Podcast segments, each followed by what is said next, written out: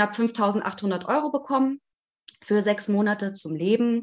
Und ich hatte in der Zeit zwei Monate gearbeitet als Schauspielerin am Theater und einzelne Sprecherjobs gehabt, die natürlich nicht dementsprechend. Ich meine, es ist dann mal ein Job hier für 200 Euro, da für 200 Euro, aber das muss alles eingerechnet werden und denke mir jetzt, okay, geil, äh, nächstes Jahr muss ich auf jeden Fall bis zu 2000 Euro wieder zurückzahlen. Die Finanzspritze der Bundesregierung hat also so weit ausgereicht, dass sich das Schauspieler- und Künstlerpaar das eigene Leben wieder finanzieren konnte. Aber so wirklich bereit für einen Neustart waren Vanessa und Dominik dann doch noch nicht. Den beiden fehlt noch etwas anderes, um wirklich wieder kreativ arbeiten zu können und Kultur voranzubringen für den Moment ist die Sicherheit da, dass man denkt, okay, ich kann jetzt davon zwei, drei Monate leben, meinen Unterhalt, alles davon finanzieren. Aber irgendwie ist im Hinterkopf immer, ja, wer weiß, was ich da noch an Summe zurückzahlen muss. Dominik sieht das Ganze ähnlich. Er freut sich zwar über die Förderung, doch er findet auch, dass sie eigentlich an einem falschen Punkt ansetzt. Jetzt habe ich aber das Gefühl, das ist nicht gut angekommen oder hat seine Wirkung verfehlt. Also hat sich die Kultur wieder angekurbelt, würde ich sagen, ganz klar überhaupt nicht weil wir als Schauspieler ja nicht wirklich selbstständig die Leistung geben können. Wir bringen nicht, wenn ich jetzt 5000 Euro einmal bekomme und dafür aber 20 Theater dicht machen, habe ich nichts davon, weil die sind halt weg.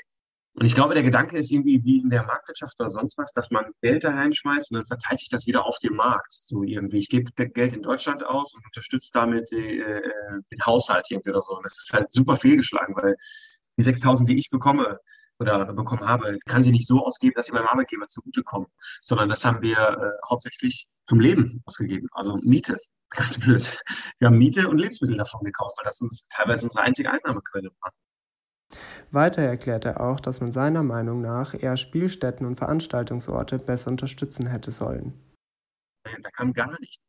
Dass man sagt, die Hygienemaßnahmen kannst du abschreiben oder irgendwie, die werden euch äh, da wird euch geholfen. Also so Dinge, die wir vorgeben, dass ihr nicht zusätzlich Kosten habt oder so, auch überhaupt. Und jetzt Neustadt Kultur zu sagen, äh, jeder Schauspieler kann 5000 Euro kriegen, damit ihr irgendwie einen Monolog erlernt oder sonst was, ja habe ich nichts von, wenn ich ein Projekt machen kann, wenn ich es nirgendwo verkaufen kann.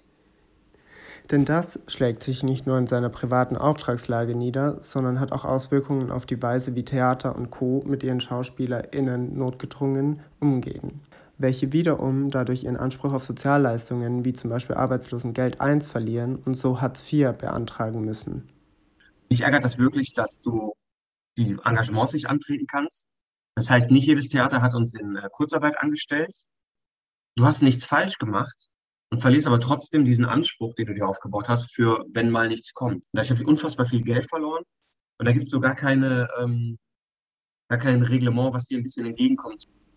Zwar wurde die Bezugsdauer von Arbeitslosengeld I um drei Monate verlängert, doch die beiden erklären auch, dass es bei so vielen Lockdowns und der weiterhin schwierigen Auftragslage gar nicht mehr möglich sei, erneut einen Anspruch auf Sozialleistungen aufzubauen.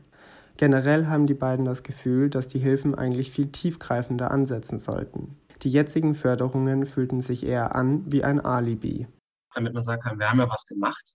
Und das ist ja ein wichtiger Bestandteil. Wir lesen ja jeden Tag ein Buch, gucken Fernsehen, gucken Film, machen sonst was, Netflix, keine Ahnung. Also wir benutzen, hören Musik jeden Tag, aber wahres Interesse daran, der Kultur zu helfen, habe ich. Weil dann wird man es ja an der Wurzel nehmen. Ähnlich wie mit dem Gesundheitssystem, sage ich mal ganz blöd, dass man nicht versucht, okay, wir müssen grundlegend was ändern, wir wollen das neu aufziehen, wir fangen da ganz woanders an, sondern wir versuchen, Symptomatiken zu bekämpfen.